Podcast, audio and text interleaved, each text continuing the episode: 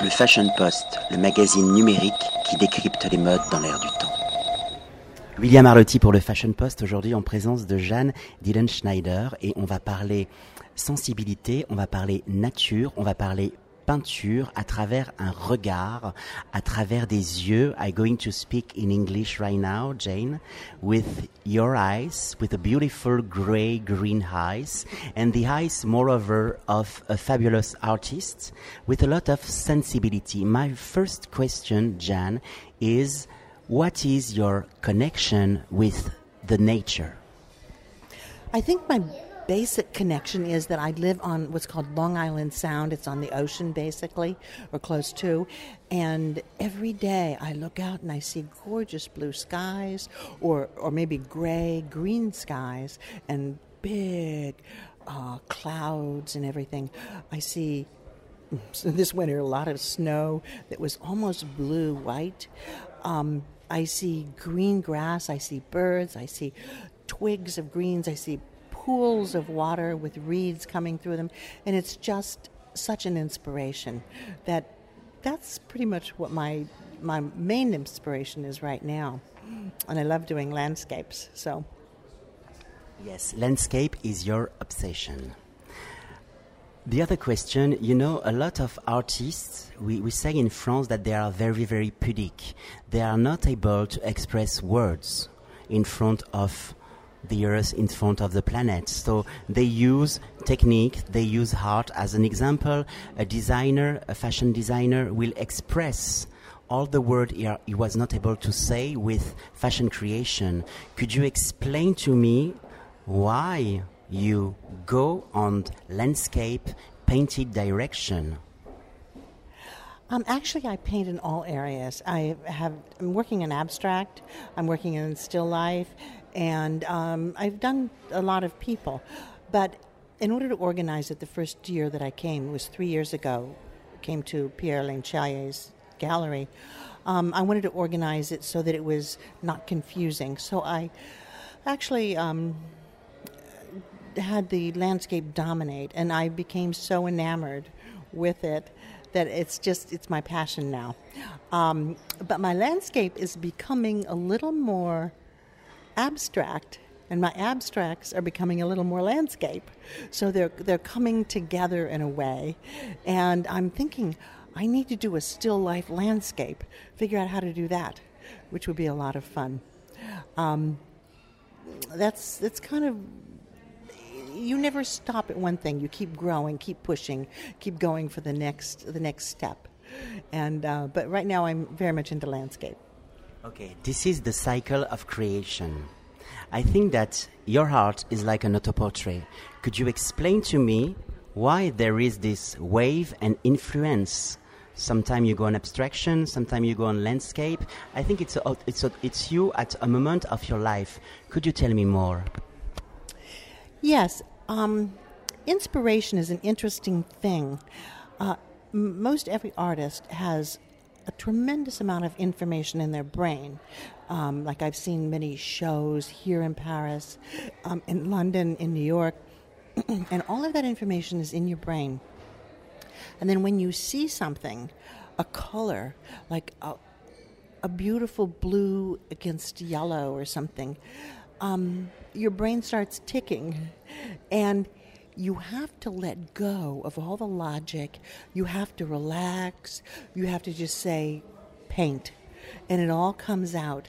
You start something, maybe you have a photograph, maybe you have a picture you're looking at, you're sitting outside, and then it just flows. You have to then stop copying or repeating and look at what your canvas has, where your paint is going, and let the paint talk to you and say, Here we're going, here we're going.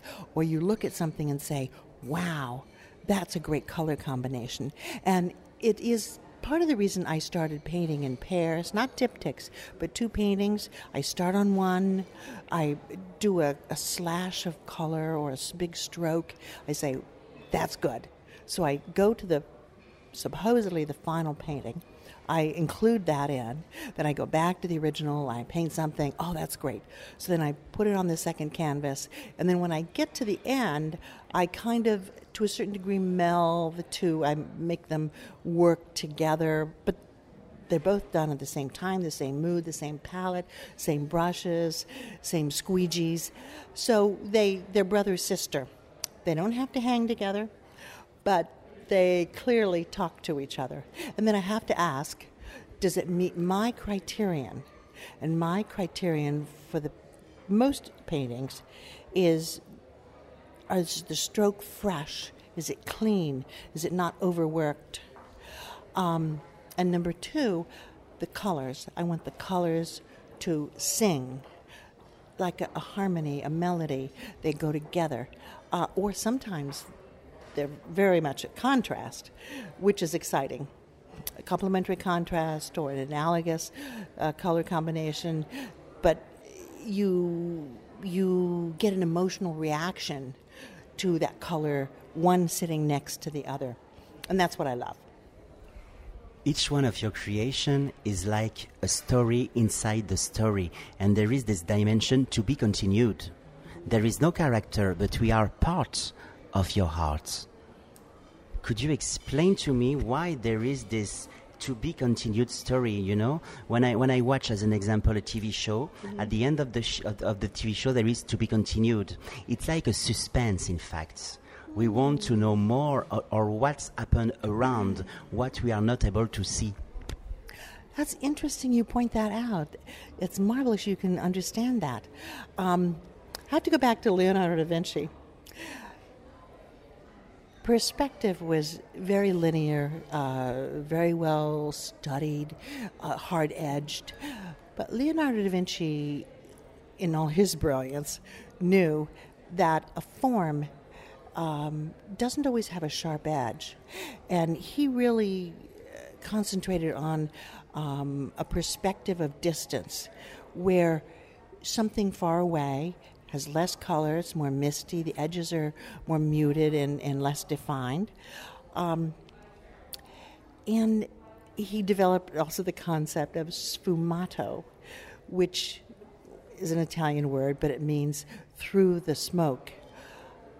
And that adds tremendous amount of mystery. He knew that. He was brilliant. Uh, he knew that, and that is used today in many ways. I employ that in many, many times. And also the concept of sgraffito, which is basically scraping off. Paint is put on, and sometimes paint is taken off. Um, you can create a lot of effects with uh, the removal of the paint. With paint underneath, there's one color underneath. You put another color over it, scrape off a lot, and you get a, a double um, effect, whether it's grass that's growing or it's trees or sky or whatever. Um, and that that kind of, to a certain degree, answers the, the mystery idea. But that's partially also about the stroke. That I love the strokes to be clean and fresh and not undone, but still there's something else to do, something else to go to. Um, there's a spontaneity to it. And i find that's what's exciting is the spontaneity. And i think people respond to that as mystery or get involved or we just want them to look a little bit longer and enjoy a little bit more. When i look at your painted i go back to my childhood remember with this movie mary poppins when they are in the luna park they want to jump inside a painting to escape from reality. In this dimension of escape from reality, there is the notion of freedom. I would like to have your definition as a woman artist of freedom, and it will be the conclusion.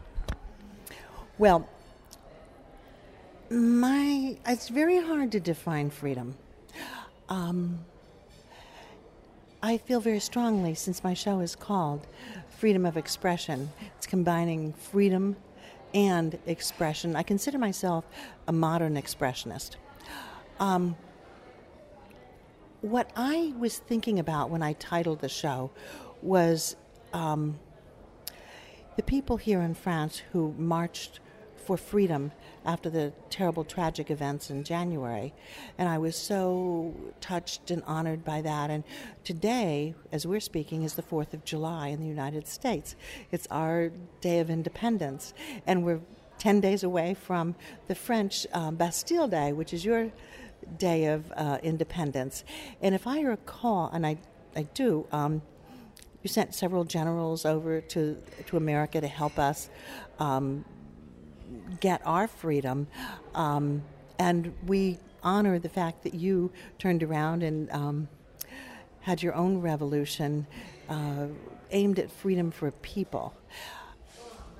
And freedom comes in many different ways. Freedom is sometimes inside of you, that you feel free. And it's a wonderful feeling. It's a magical word for an artist because you then can do, it's like saying, do anything you want to do, just make sure it works.